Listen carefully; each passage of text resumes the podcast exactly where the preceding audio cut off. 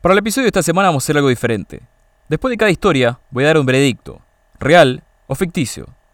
Vamos a hacer un recorrido a través del tiempo y el espacio, desde los tiempos bíblicos a la modernidad, de una punta del planeta a la otra, a la vez que analizamos las pruebas para responder a la pregunta que hoy nos reúne. ¿Acaso existieron los gigantes? Comencemos.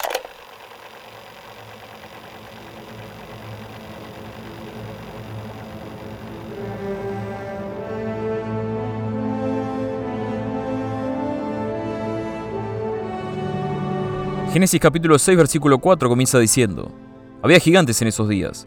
En cuanto a esos días, el texto bíblico se refiere a los tiempos antediluvianos, antes de que Dios viese el mal en el corazón del hombre y decidiese arrasar toda su obra sobre la faz de la tierra, porque así era el Dios del Antiguo Testamento, borrón y cuenta nueva. Desde el reptil hasta el ave, desde el hombre hasta el gigante. Yendo un poco más atrás en Génesis, se nos describe el nacimiento de los Nephilim, como producto de los hijos de Dios y las hijas del hombre que descendieron de los cielos y tomaron mujeres de entre esas hijas para engendrar criaturas. Y así los Nephilim, gigantes de seis dedos en cada extremidad y dos filas de dientes, nacieron y se convirtieron en hombres de renombre. Renombre, en el caso de la Biblia, refería a gran poder. Sin embargo, así como la maldad de los hombres era mucha, también lo era la de los Nephilim. Por lo que Dios decidió enviar el diluvio universal para aniquilar a todo ser viviente que no hubiese subido al arca de Noé. Ustedes estarán pensando, fin de los gigantes. No, mal. El versículo 4 continúa diciendo, y también después. Aunque sí se nota que los hijos de Dios no engendraron con las hijas del hombre con las mismas ganas, porque por el resto del Antiguo Testamento, cada vez que se nombra a los gigantes, se los menciona como los últimos de su raza. Pero en verdad había gigantes en los tiempos prediluvianos. Veredicto, ficticio. La palabra Nephilim, en hebreo, refiere literalmente a los caídos. La primera traducción del hebreo fue al griego entre los siglos III y II, antes de la era de Cristo, donde se tomó una traducción más significativa para los helénicos, ¿Quieren saber por qué? Fácil. Los autores griegos vieron en los Nephilim, los caídos del cielo, muchas de las características que la mitología griega atribuía a seres de su propia literatura, los gigantes. Los Nephilim eran engendros de órdenes opuestos, cielo y tierra, y como tales, retenían características humanas y divinas. Así también su brújula moral era neutral, por lo que dependiendo de la situación, representaban peligro tanto para humanos como para dioses. Aparecían además como existentes antes del orden preestablecido por el hombre, por último, tanto los gigantes de la mitología griega como los Nephilim tenían fuertes conexiones con el inframundo, habiendo nacido de la tierra y siendo condenados a perecer encerrados en ella. Esta traducción griega pasó más tarde entre los siglos IV y V antes de la era de Cristo, al latín, como literales gigantes, para llegar mediante las traducciones medievales a nuestro español de hoy en día. Como muchas cosas en la historia, la culpa fue de los griegos. Pero vamos, no se me depriman, que ni siquiera empezamos con lo bueno. Vuelvo sobre lo que dije. La Biblia continúa mencionando una serie de gigantes como los últimos de su raza por varios capítulos más, y hacia allí es a donde vamos.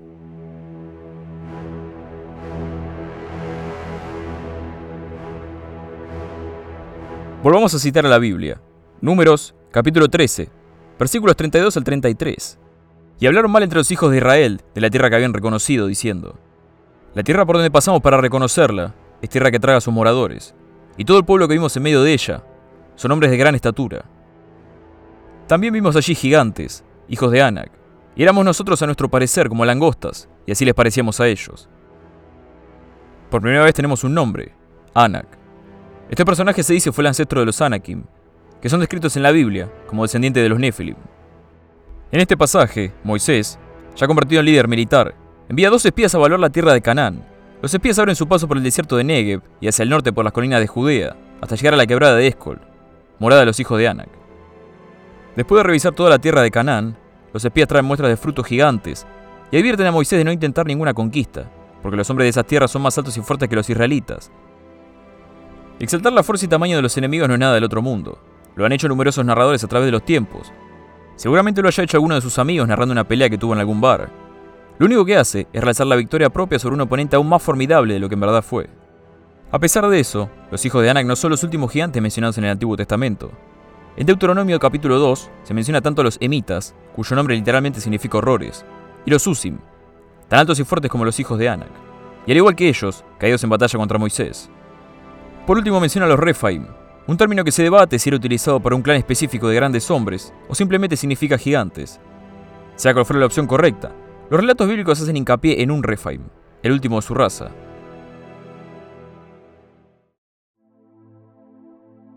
Og, rey de Basán. A esta altura parece que Moisés solo luchaba con gigantes aterradores, y tienen razón en sospechar que no sea casualidad. Caben dos posibilidades. Una, que el continente estuviese repleto de descendientes de una legendaria raza de gigantes, con un poder más allá de cualquier comprensión humana.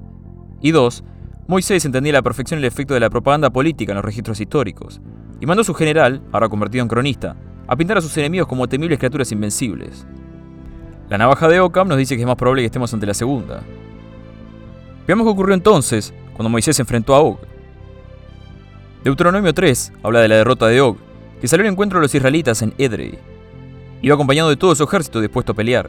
Por designio divino, Moisés y su ejército aniquilaron a todas las tropas de Og y nadie vio para contarlo. La lucha en sí merece un episodio entero, pero fue más o menos así. Og emergió entre las filas del ejército y anunció que pelearía sin lanza ni espada. En cambio, subió la montaña de Yajas y tomó una enorme roca por sobre su cabeza, para así aplastar a todos los hijos de Israel. Una roca enorme para destruir un ejército. Van tomando dimensión del tamaño de este muchacho. Moisés, por su parte, avanzó con un pelotón de pocos hombres y golpeó a Og en la pierna mientras sostenía la roca por sobre su cabeza, la cual cayó y le rompió el cuello, cayendo muerto. Tomaron posesión de las 60 ciudades dentro de Basán y mataron tanto a hombres como a mujeres y niños.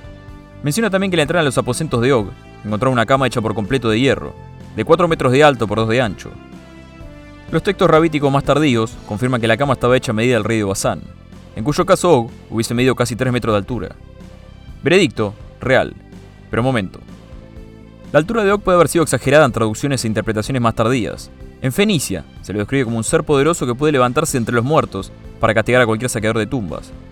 Cualquier adición grandilocuente a la magnitud de su poder es muy probable que venga de esta descripción, escrita tiempo después de que el Og histórico hubiese fallecido.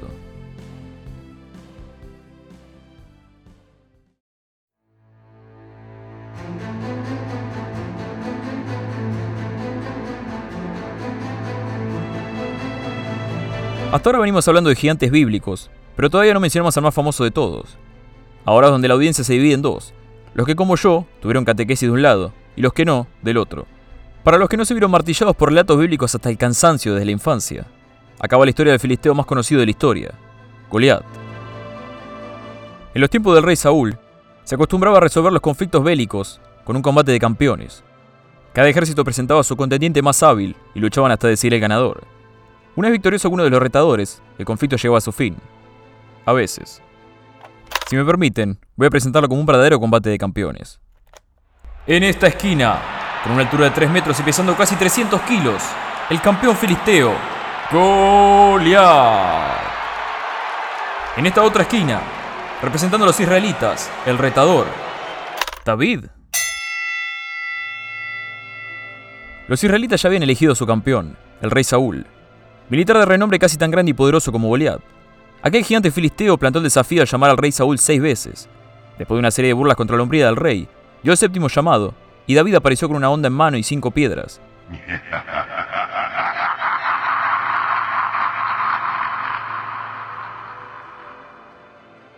Pero el chiste no iba a durarle mucho al gigante.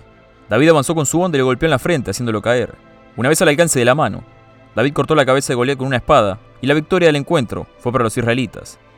Esta victoria le valió a David el título de Rey Supremo. Los encuentros con gigantes, sin embargo, no terminaron con Goliat. En batallas subsecuentes, varios de sus hijos buscaron venganza. David empalideció en medio de un encuentro con los filisteos, cuando Ishbi Benob, uno de los hijos de Goliat, se propuso estrenar su nueva espada en el cuello del rey. Ishbi levantó su arma en el aire para dar el golpe final, y Abisai, de los hombres más cercanos a David, lo atravesó a la altura del corazón. Lo mismo ocurrió con Saf, otro hijo de gigante, quien también cayó en batalla, y en una última ocasión contra un gigante sin nombre, con seis dedos en cada extremidad. Y ya sabemos lo que eso significa. Uno de los soldados de David, Benaya, había arrancado una lanza de las manos de un egipcio para terminar con su vida. Cinco codos de altura medía su oponente, aproximadamente 2 metros 30. Al igual que Moisés, David estuvo destinado a enfrentar gigantes durante toda su vida. Veredicto, inconcluso. No hay pruebas arqueológicas suficientes para dictaminar que los hechos ocurrieron, como lo indica el relato bíblico. Lo que sí tenemos son inscripciones encontradas en el Valle de Ela, donde ocurrió la pelea, sobre la casa de David, y diversos artefactos que demuestran que los israelitas de la Edad de Bronce lucharon contra los filisteos. Como dato curioso, puede hacerse un tour guiado por el Valle de Ela y ver dónde ambos campamentos se asentaron según los relatos bíblicos, con un detalle impresionante. Incluso puede verse el río seco repleto de rocas, donde el mismísimo David pudo haber recogido las cinco que utilizó para derribar a Goliat. Existe un debate sobre la verdadera altura del filisteo, La fuente masotérica dice que medía 6 codos y un palmo, casi 3 metros de altura. La nueva traducción inglesa de la Biblia lo pone en 2 metros 15. Cualquiera sea la medida exacta, si Goliat de hecho existió, fue un verdadero gigante en una época en la que la altura promedio llegaba apenas al metro 60.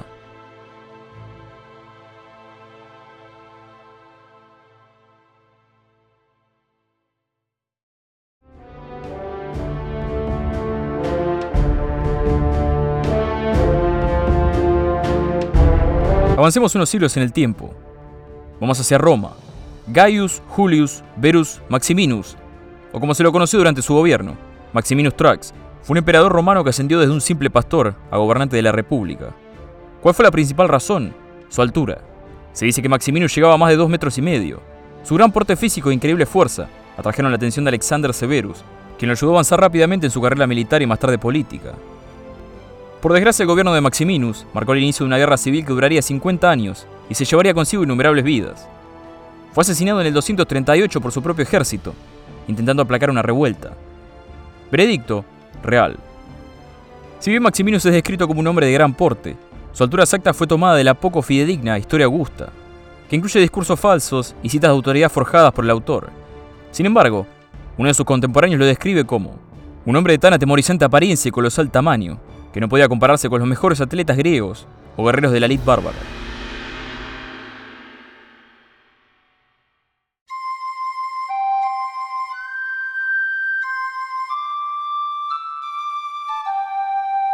Lucerne, Suiza. Año 1577. Una noche de tormenta en especial pesada había pasado. Los pobladores de la zona salieron nerviosos de sus casas, temiendo la peor destrucción. Pero lo que encontraron en verdad terminó por sorprenderlos. Bajo las raíces de un roble volteado, encontraron un esqueleto de casi 6 metros de altura, o por lo menos eso dice la leyenda. En 1584, un médico de renombre, Felix Platter, aseguró que sin duda eran huesos humanos. Durante años los locales se contentaron con dejar los huesos en muestra permanente y cobrar una entrada para verlo.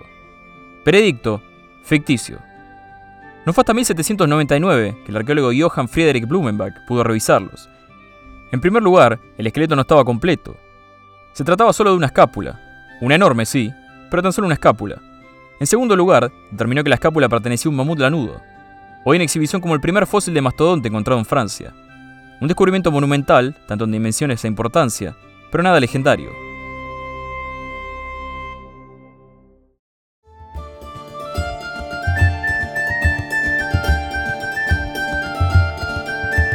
Teutobocus fue el legendario gigante y rey de los teutones, se cree que en 1613 fueron descubiertos sus huesos.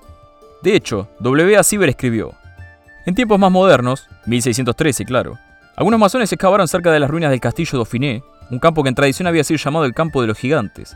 A una profundidad de 6 metros encontraron una tumba de ladrillo de 9 metros de longitud, 3 y medio de ancho y 2 y medio de alto, en la cual yacía una piedra con la inscripción Teutobocus Rex. Cuando abrieron la tumba, fue encontrado un esqueleto humano completo, 7 metros y medio de alto, 3 metros de hombro a hombro y un metro y medio en profundidad de pecho a espalda. Este esqueleto fue exhibido en París por Pierre Masurier, un cirujano local que se había adueñado del espécimen. Veredicto, ficticio. Tras varias investigaciones a lo largo de los años, en la década del 80, el zoólogo Leonard Ginsburg analizó un molde de los huesos y concluyó que pertenecían a un Deinotherium, una especie de elefante primitivo. Hablando mal y pronto, el francés era un chanta.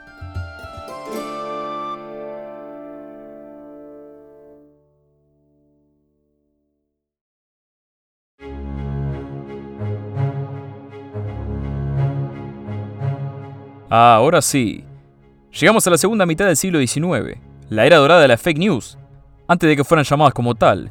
Pero a diferencia de las fake news modernas, en esa época ni se molestaban en poner un gramo de verdad a la hora de redactar. Con tanta circulación de periódicos durante la época, los títulos controversiales con el solo fin de abultar las suscripciones eran moneda corriente. Bueno, nada muy distinto a lo que pasa hoy en día, no importa cuando escuches esto. Veamos algunos casos. Alerta de spoiler, el veredicto es ficticio, pero son muy buenos. Cayuga, Nueva York, 1871. Reverendo Nathaniel Wardle y su hermano realizan una excavación en la propiedad del señor Daniel Fredenburg. Para su sorpresa, encuentran 200 esqueletos casi completos, la mayoría de 3 metros de altura, el más pequeño rebasando los 2 metros y medio. Impresionante. La única prueba que hay de esto es el presente artículo. Bueno, tranquilos. De algo había que vivir. En 1895 una foto salió a la superficie, en la cual se veía el cuerpo de un humano momificado de dimensiones insólitas. Había sido tomada en el depósito de la compañía de trenes de Londres y el espécimen en cuestión medía 3 metros 70 centímetros. Vamos a hacer un paréntesis. Mientras hacía la investigación para este episodio, encontré varios sitios que no solo afirmaban a capa y espada que este caso era 100% real, no fake, sino que los evolucionistas, Dios me salme y me guarde alguna vez cruzarme con un creacionista, habían intentado por décadas probar que se trataba de un fraude. Lamento informarles que de acuerdo al método científico, aseveraciones extraordinarias requieren pruebas extraordinarias, a menos que lo que se cuente es una leyenda, un cuento o un mito. Ahora sí, sigamos antes de que me agarre algo. Este gigante fue supuestamente desenterrado por un señor Dyer, mientras buscaba minas de hierro en Antrim, Irlanda. Después de ser descubierto fue llevado a Liverpool y Manchester para ser exhibido. Una disputa sobre la posición del gigante más tarde, el pobre gigante quedó encerrado en los depósitos de la London Rail Company, porque alguien no pagó lo que debía para transportarlo. Hagamos un rápido veredicto ficticio, más no sea para aclarar que la foto proviene de la revista inglesa Strand, una publicación de ficción con el ocasional artículo sobre lo insólito.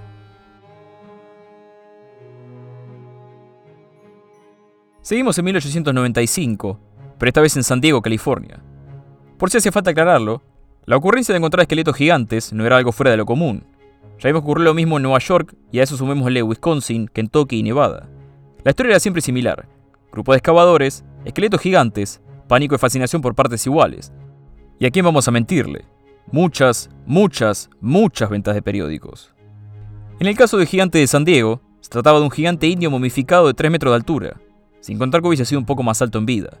En 1896 fue comprado por Fred Rawson y puesto en exhibición para saciar la curiosidad del público, obviamente cobrando una entrada para esto.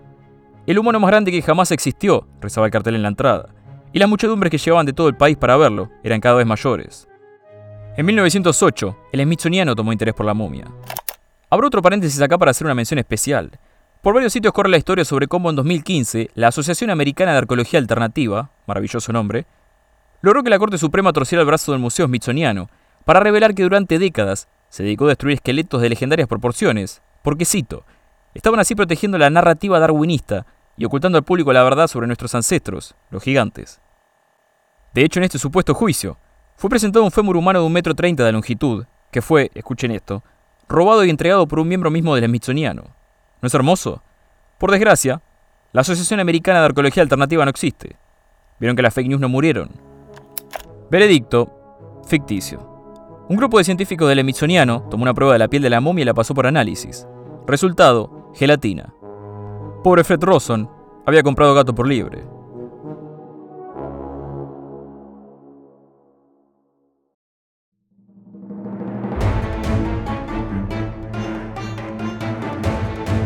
Sigamos adelante en el tiempo y adentrémonos en la guerra americana en Medio Oriente. El caso del gigante de Kandar. Para una narración con mayor detalle, dedicó un volumen entero a historia de gigantes. Para los no iniciados, el relato de Gigante de Kandar narra la historia de un pelotón de operaciones especiales que fue enviado a buscar una unidad perdida en las montañas alejadas de la provincia afgana de Kandar. Cuando llegaron a la entrada de una cueva, entre un montón de huesos rotos, encontraron pedazos de uniformes pertenecientes a la milicia americana. Antes de poder entrar a la cueva, los miembros de las operaciones especiales fueron enfrentados por un gigante de 4 metros de altura, cedos en cada extremidad, dos filas de dientes y cabello rojo. Si hace falta hacer la aclaración, una criatura en extremo similar a los Nephilim. Aquel gigante atravesó uno de los soldados de nombre Dan con una lanza, antes de ser abatido por el resto del escuadrón, con 30 segundos de disparos a la cabeza con rifles automáticos. Los restos del gigante, de 500 kilos de peso, fueron cargados en un helicóptero y nunca más se supo nada de él. Veredicto, ficticio. Veamos las pruebas. No hay registro alguno de un pelotón entero perdido durante esa época. La única baja perteneciente a un soldado de nombre Dan fue Daniel Aaron Romero, muerto en un accidente junto a otros tres soldados mientras manipulaban misiles rusos de calibre 107. Y por último, no hay registro en el boletín oficial del Departamento de Defensa sobre ningún accidente que involucrase un gigante. Podríamos creer que el Departamento de Defensa ocultó los documentos al público. Podríamos, pero también estaríamos listos para sacar nuestro carnet de socios para la Asociación de Arqueología Alternativa. Si eso no es suficiente, traigamos a alguien que sabe de lo que habla. Galileo. Para darnos una lección sobre la ley cuadrático cúbica. Dos nuevas ciencias, página 130. Un incremento en la altura solo puede ser logrado empleando materiales más duros y fuertes que los usuales, o engrosando el tamaño de los huesos, así cambiando la forma original hasta que la apariencia y forma del animal sugerirían una monstruosidad. Incluso nos deja un dibujo de un fémur. Gracias, Galileo. Mientras una figura crece en tamaño, el volumen crece más rápido que el área de la superficie.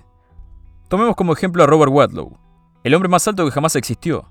Para 1940, Wadlow había alcanzado una altura de 2 metros 72 centímetros, un poco más alto que Maximino Strax y un poco más petizo que Goliath. A esa altura requería un bastón para caminar y tenía numerosos problemas autoinmunes, que de hecho lo llevaron a la tumba a la edad de 22 años, momento para el cual no presentaba signos de dejar de crecer. Imaginen los problemas que tendría alguien de 3 metros, alguien de 4 metros y medio, y hasta de 7, como vimos hasta ahora. Quizá la Biblia tiene razón y realmente eran mitad humanos y mitad seres celestiales. Entonces, a final de cuentas, ¿existieron los gigantes o no? No, pero sí. Depende de qué parámetros se tome. Definitivamente personas con gigantismo y acromegalia como Maximinius y Robert Wadlow existieron. Podemos discutir a Goliath y al rey Og, sin embargo, no fue así el caso de aquellos míticos gigantes de proporciones realmente insólitas, de los cuales prestaron testimonio Heródoto, Plinio el Viejo, Homero, los dudosos artículos que vimos, y hasta las fotografías alteradas que circulan hoy en día por la web. Imaginen por último, vivir en tiempos ancestrales. Una fuerte tormenta barre la mitad de una colina, dejando la intemperie un fémur de mamut. Esa misma noche es desenterrado por completo, y la palabra comienza a correrse de que encontraron los huesos de un gigante. Siglos después, la historia fue contada tantas veces alrededor de fogatas que para cuando alguien por fin la escribe, ya nadie sabe si fue un solo hueso o un esqueleto entero. Y sin un marco científico que consultar, como muchas veces ocurre, la mitología se vuelve realidad.